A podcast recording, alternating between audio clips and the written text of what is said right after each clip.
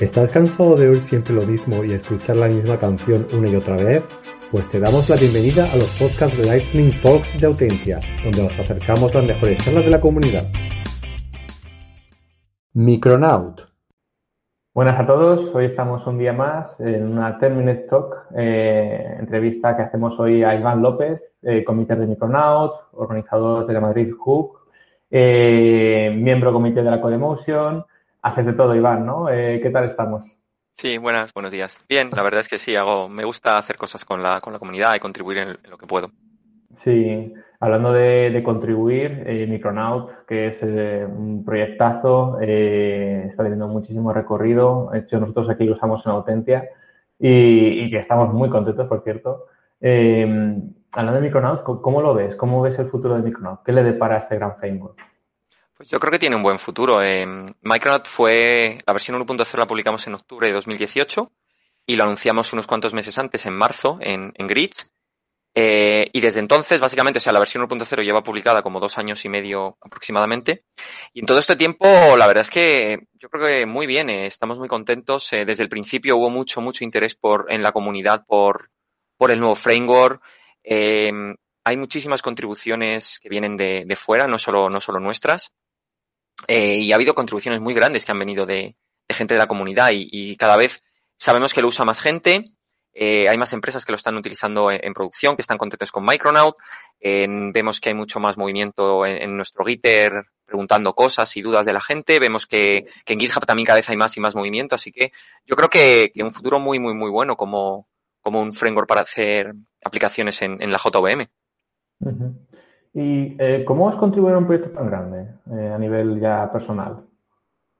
Pues para mí es una oportunidad eh, muy buena. Yo desde siempre me, me gusta mucho el, el, open source y, y, y, lo llevo utilizando mucho tiempo y hace bastante también contribuía pues a, a cositas pequeñitas. Entonces tener la oportunidad de estar en el equipo core de, de Micronaut y hacer, y hacer ese, contribuir a, a, al día a día del, del, framework y básicamente que te paguen por, por hacer open source eh, si es lo que te gusta, que, que, es mi caso, para mí es una, es una, es una oportunidad muy buena. Yo estoy muy, muy, muy contento y, y estoy encantado de, de poder, de poder eso, poder participar y, y colaborar tanto con, con, el framework.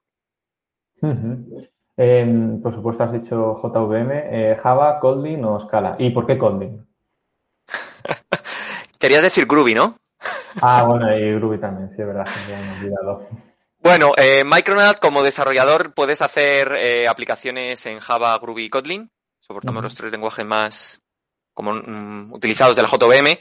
Eh, yo personalmente, aunque eh, soy el organizador del grupo de Groovy de aquí de Madrid, llevamos, llevo eh, al frente de como ocho o nueve años ya.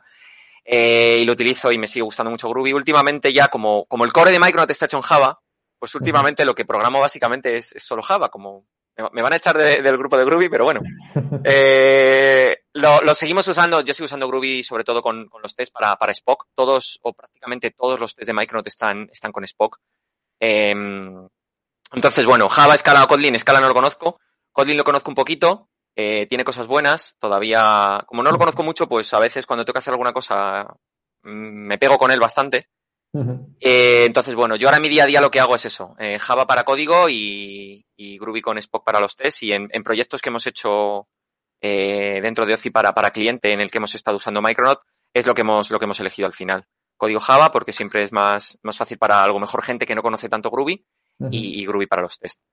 Uh -huh. también mencionábamos que, que, eres miembro de la Codemotion. Eh, bueno, spoiler yo también somos compis. Pero eh, te quería preguntar, eh, porque llevas unos años eh, como miembro de un comité, ¿cómo, ¿cómo es el pertenecer a, a, a, un comité de este tipo para organizar charlas y demás? Uh -huh. Pues es distinto en el sentido de que Codemotion es una conferencia muy grande. Eh, yo antes organizaba Gritch y Gritch siempre ha sido una conferencia muy pequeñita. Éramos uh -huh. como mucho 150 entre ponentes y asistentes, ha sido los números máximos porque es una conferencia muy de nicho, muy centrada, pues eso, en Groovy, en el ecosistema, no es algo tan, tan amplio como, ni como Java ni como Codemotion, que toca todo. Uh -huh. Entonces, eh, era distinto, lo, lo, organizamos entre Alberto Viches y yo, y nos repartíamos las cosas, seleccionábamos las charlas un poco, era, era muy distinto. Codemotion, eh, somos cinco, seis, siete personas en el comité, cada uno uh -huh. con perfiles muy distintos, eh, se hace todo de, de una forma eh, muy distinta, mucho más organizado, obviamente. Entonces es una forma eh, de ver cómo se cómo se organiza, ¿no? Cómo, cuáles son las tripas, cuál es el backend de una, de una conferencia tan, tan grande, de lo que hay por detrás hasta que llegas a, a cuando, cuando lo hacíamos presencial, eh, llegabas al Kinépolis y juntabas a 2.000 personas en la sala, en la sala 25 de, del Kinépolis, ¿no? Es muy, sí, muy sí. distinto, pero vamos, muy bien, muy contento eh, eh, poder aportar y, y seguir colaborando en, en el comité de Codemotion. Eh, y una cosa que, hemos mencionado de lenguajes y tal, eh, yo soy de front, ¿vale? Eh, y, siempre me, me ha mucho la idea de Micronaut para la inyección de dependencias, hacerla en compilación. Y estaba pensando que, oye, ¿por qué esto no se aplica a otros ecosistemas? O si se está aplicando, y a lo mejor no lo conozco, y quizás se podría aplicar incluso a Node.js o incluso a la parte de front, pues con, con JavaScript, TypeScript. Eh, ¿Eso lo habéis valorado o podría ser interesante que hubiese algún framework de ese tipo para la parte de front? Sé que sería un poco menos la inyección de dependencias, pero oye, eh, existe también. Eh, claro, yo no soy, yo, yo conozco cero de front, yo soy un backend, muy backend, entonces no sé, no sé lo que hay, no sé la- los frameworks que hay para front ni cómo funcionan realmente, ni, ni el tema de inyección de dependencias o, o cómo se hace, cuál es el equivalente, ¿no? Que tenemos, eh, el equivalente en front para, para lo que en backend usamos como inyección de dependencias. Lo que sí que hay es para el tema de, mm, de compilación ahead of time, eh, se lleva utilizando muchísimo tiempo en, en Android sobre todo.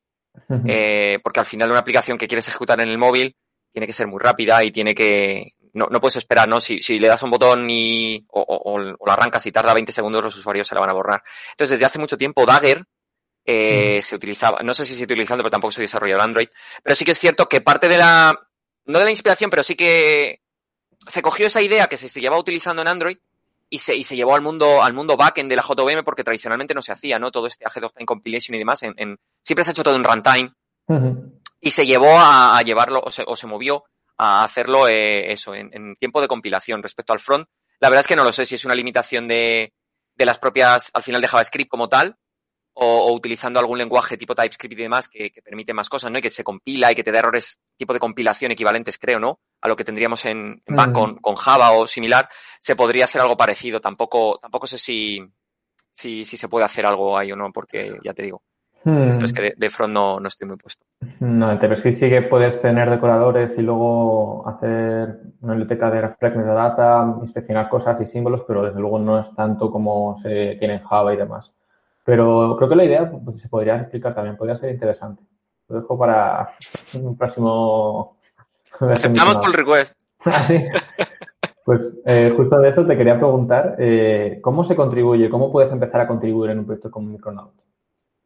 Pues la, la mejor forma que siempre digo yo para contribuir no solo a Microsoft, sino a cualquier proyecto open source que sea, es eh, que, te, que te llame la atención y que te guste, ¿no? En plan, porque realmente al final, muy- excepto que te estén pagando para, para hacer esto, la gente cuando contribuye a algo en general suele ser en su tiempo libre. Puede que sean Mm. horas de trabajo porque estás usando alguna, alguna biblioteca, algún algo, y reportas una issue o, o corriges algo porque lo necesitas, pero muchas veces suele ser en tu tiempo libre.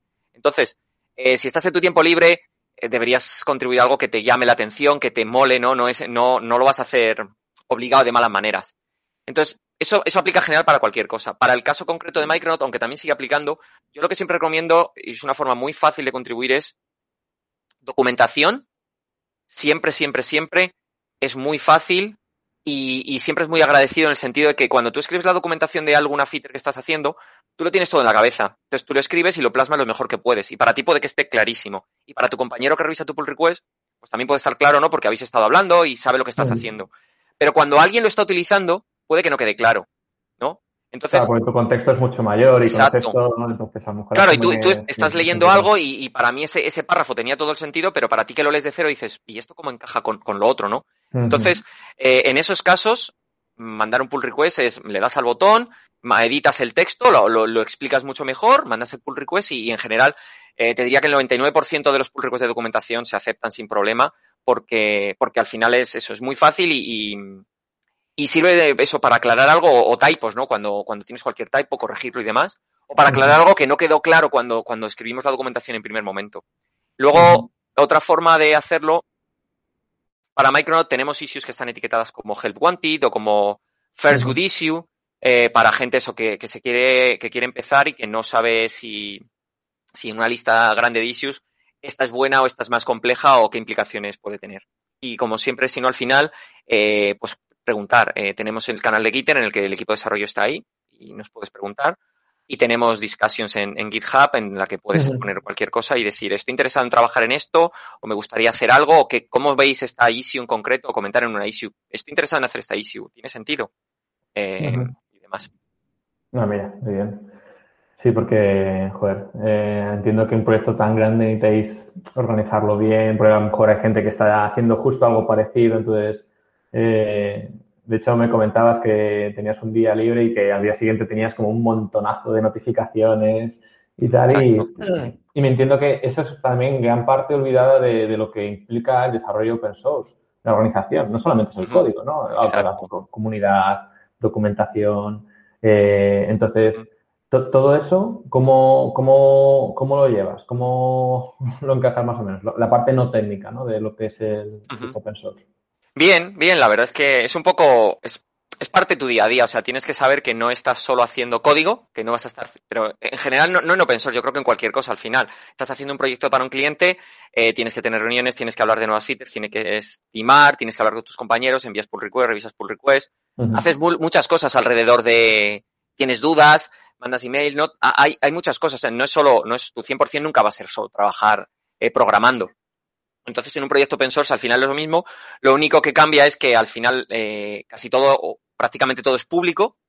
Eh, GitHub, pull request y demás. De hecho, eh, nosotros tenemos eh, meeting de engineering dos, dos días a la semana, martes y jueves, en las que nos juntamos todo el equipo y charlamos un poco lo que estamos haciendo, si tenemos algún blog, si te atrancas con algo, si quieres comentar cualquier cosa. Y desde hace ya como, yo creo que desde principio de año, eh, sacamos actas de esos, de esos meetings y están publicados en el wiki de, de Micronaut Core, del repo principal. Si, si estáis interesados, os vais al wiki, están ahí todas, entonces puedes, puedes ver lo que se habló eh, ese día en concreto, las personas que estaban participando y de qué habló cada una y decisiones que se pudieron tomar, un poco para dar más, todavía más transparencia, ¿no? A la comunidad de, de lo que se hace y, y de por qué se deciden ciertas cosas. Entonces, bueno, eso es un poco así, ¿no? El día a día y, eso. Eh, tus issues, responder a la gente, intentar ayudar en, en el GitHub lo que puedas. Sí, sí, tiene pinta de, de ser eh, muy laborioso, ¿no? Por lo menos eh, muchas notificaciones también, muchos correos. demasiadas notificaciones. Demasiadas, ¿no? bueno, eh, pues eh, nada, como comentamos, eh, seguir de cerca el proyecto de Micronaut eh, tiene ya un gran recorrido y yo creo que le queda mucho más y, y desde luego no descartaría que apareciesen ideas parecidas en otros ecosistemas porque la, la, idea es muy buena, generar las dependencias en tiempo de compilación y luego todo lo demás que provee Micronaut eh, también es muy interesante. Así que nada, muchas gracias Iván por tu tiempo y nada, esperamos eh, verte en todos los jaraos que, que estás. Muchas gracias a vosotros. Gracias. gracias. Hasta luego. Chao.